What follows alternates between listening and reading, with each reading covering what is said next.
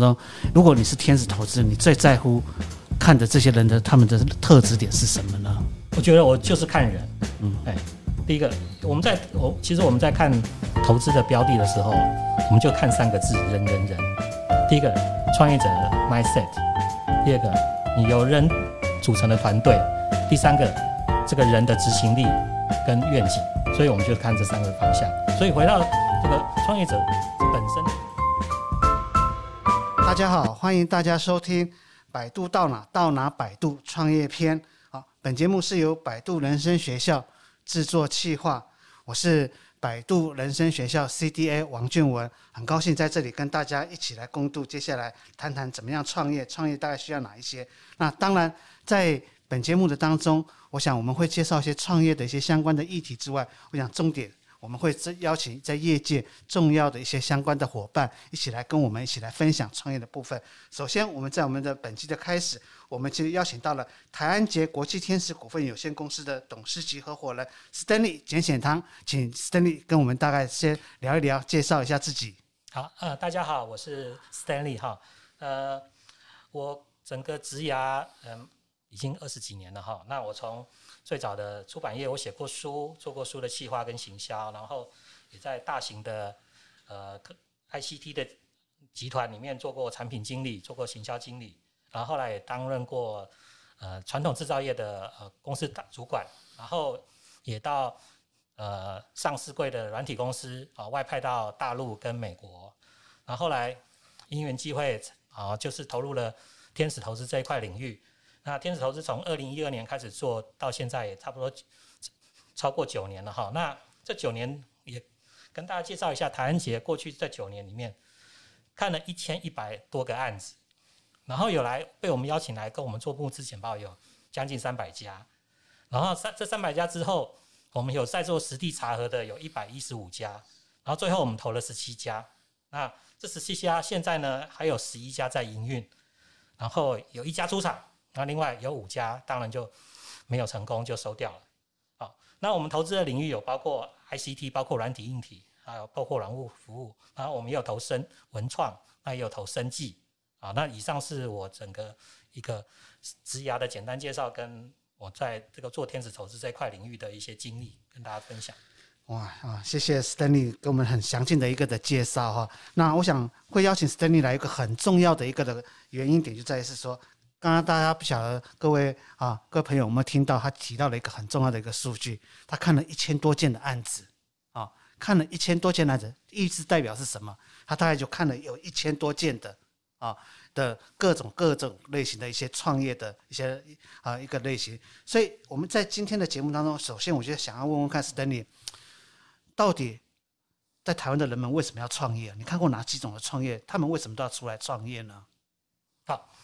我看过蛮有半数以上，他都是有独特的技术或是有专利，他来做创业，那也很好啊。因为台湾本来就是在这个是是过去的我们的教育体制里面，把这一块做得很好。我们有很好很很棒的工程师，不管在哪个领域上面啊，所以他有一些自己独发的技术，或者说在研究所甚至博士，他有一些在他论文里面啊，对一些。现有的技术在做改良，在做精进，甚至有革命性的突破，然后申请申请申请的专利，然后他来做创业，那我觉得这也是很好的一个出发点。那另外一种就是，哎，你没有技术，可是你有很好的想法啊，可能对这个 business model 或是看到整个这个市场里面哪个缺口，他觉得可以再做创新、更好的服务，或是打造出更好的品那个商品出来。我觉得是也有一些是从想法这边出发的。那还有一种就是，他就想创业，那这又分两种人。一种就是他听了很多外面在很多创业的演讲，学校上过创业的课程，啊，他就觉得说我毕业就是要创业。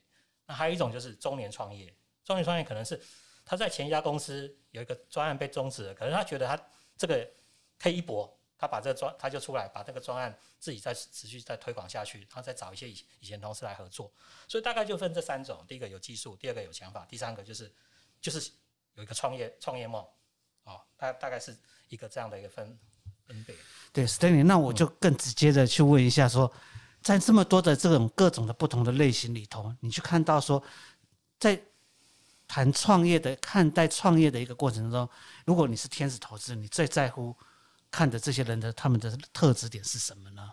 我觉得我就是看人，嗯，哎，第一个我们在我其实我们在看投资的标的的时候，我们就看三个字：人人人。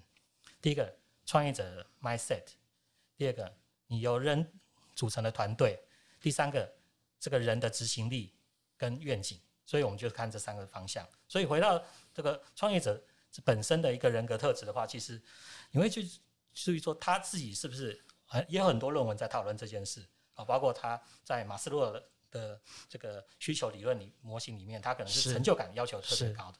然后再来就是他可以独立作战，然后再来他很乐观啊，然后再就是他会专注在某一件事情上面来。我觉得这个在我们跟这些创业者互动的时候，我们发现，在不管是理论或是实际上，都还有某种蛮高程度的那个模那个契合度。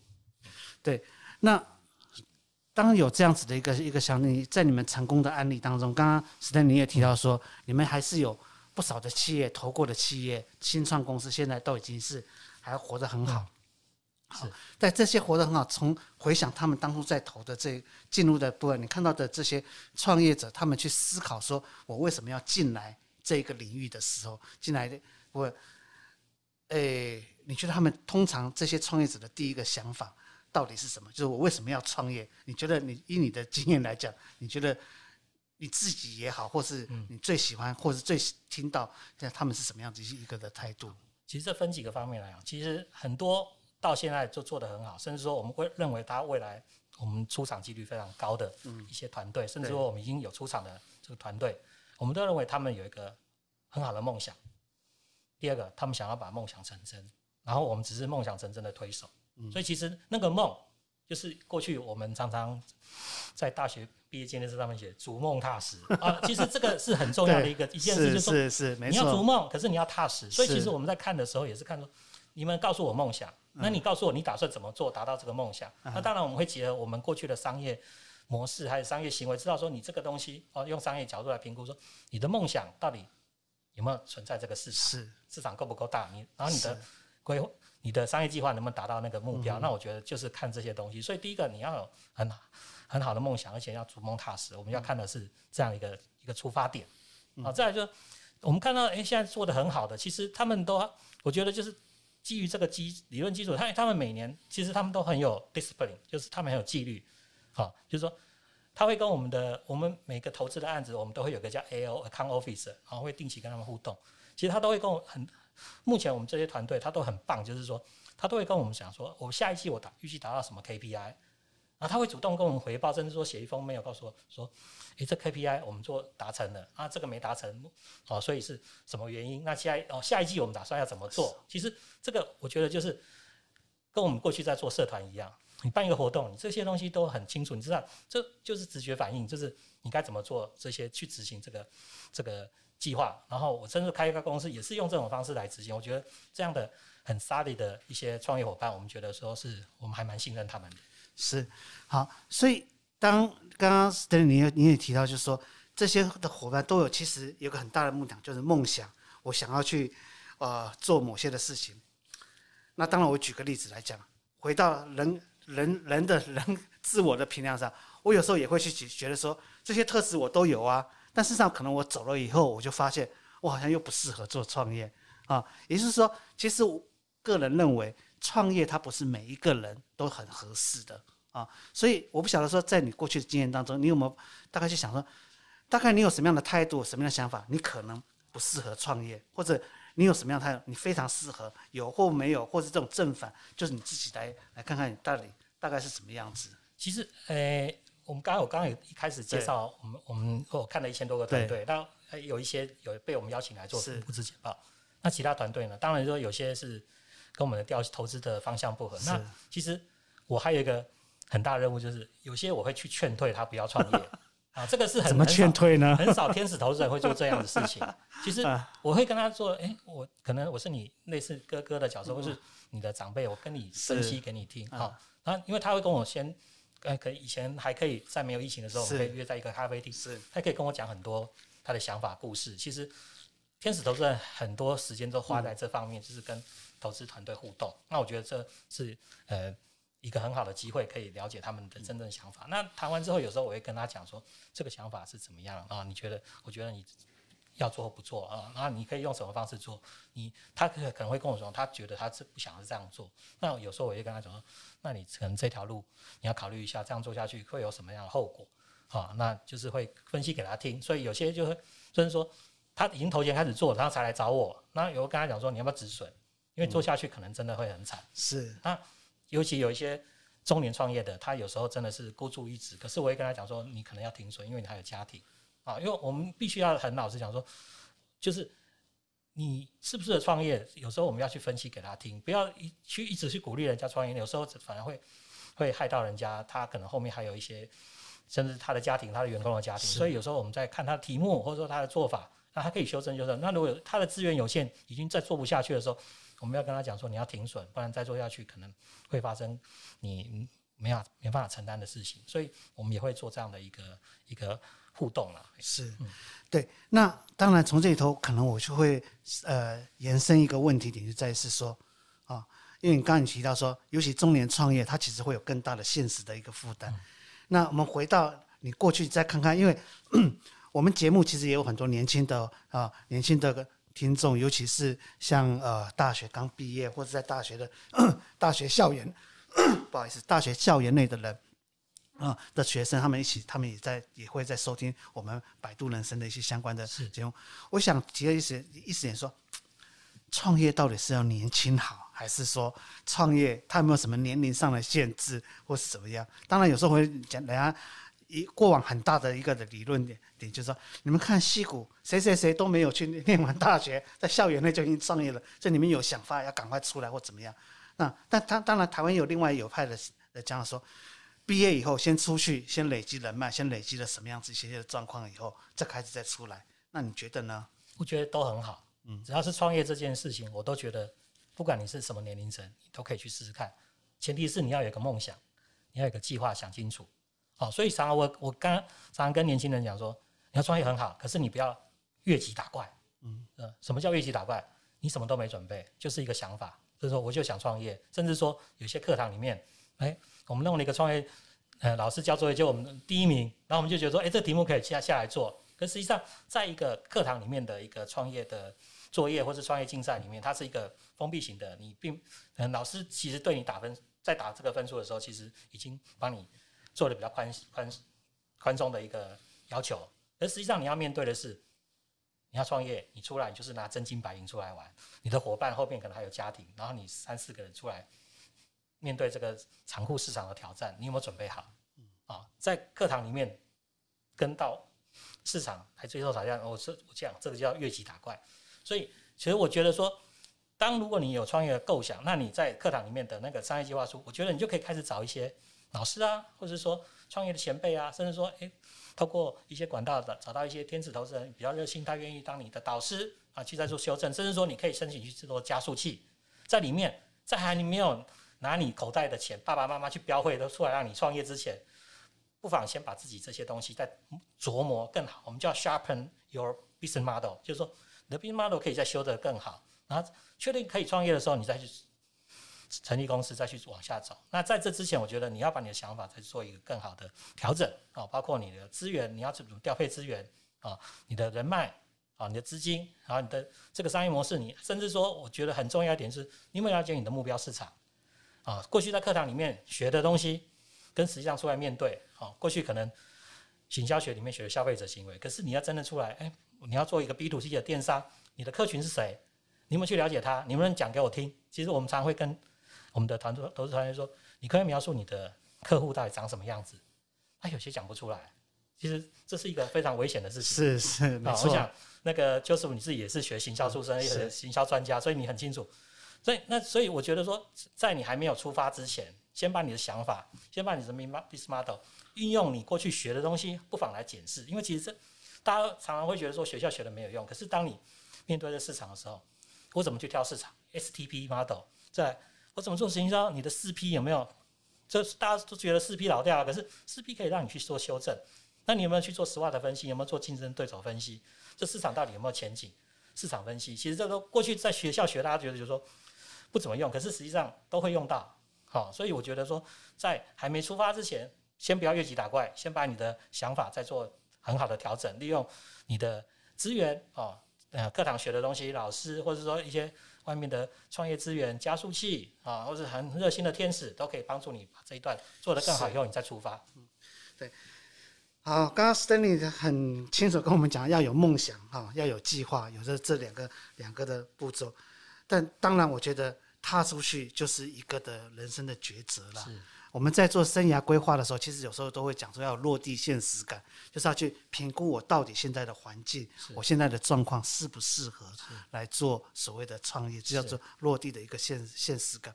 那当然，从反面上面来讲，就会去提到一个点，就在说，到底我。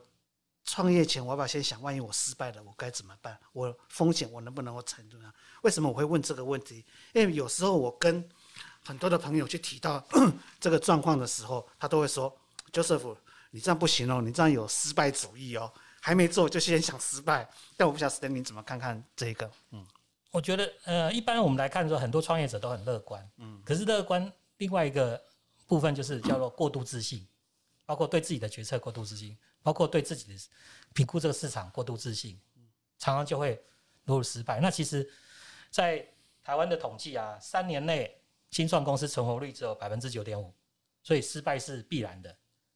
啊，我必须讲失败是失败，你一听就知道了嘛。十家只有、嗯、对不对？只有一家会活下来，其其他九家都挂掉。可是你要成为那九家，还是成为那一家？就是你看到了有这个状况。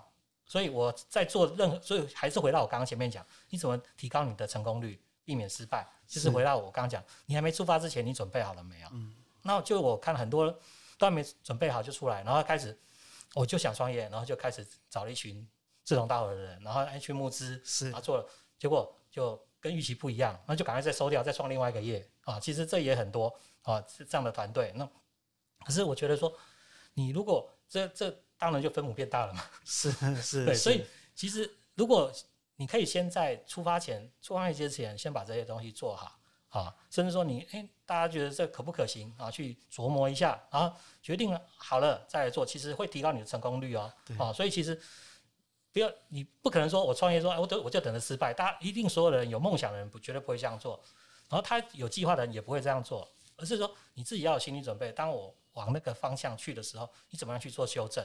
啊，所以这个创创创办的的团队啊，这些 co-founder 里面要有人去做，所以是要当乌鸦啦。是，所以就是就是，哎，我们可能之后可以再聊一聊伙伴这部分。有人就喜欢当乌鸦，你就让他当乌鸦很好，因为他会提醒你说可能会往失败的地方路上走。啊，所以就两点：一个出发前你要先准备好；第二个，你在在往创业路上走，有没有乌鸦在提醒你这条路是对还是错的？那我觉得可以提高你的成功率。是。OK，所以其实讲到这里部分，其实也就是说，呃，我们其实做好准备了，但是面对失败，其实可以先想到，但是要怎么去想到，更要去想到说，我要怎么去避免失败，去提高我的成功率，是是一个的部分。是啊，好，今天我们呃，百度到哪到哪，百度的创业篇的，在这一块的今天的。啊，这一集的部分当中，我想最后面的时间点，我想是不是能够请啊、呃、Stanley 给我们归纳一下啊？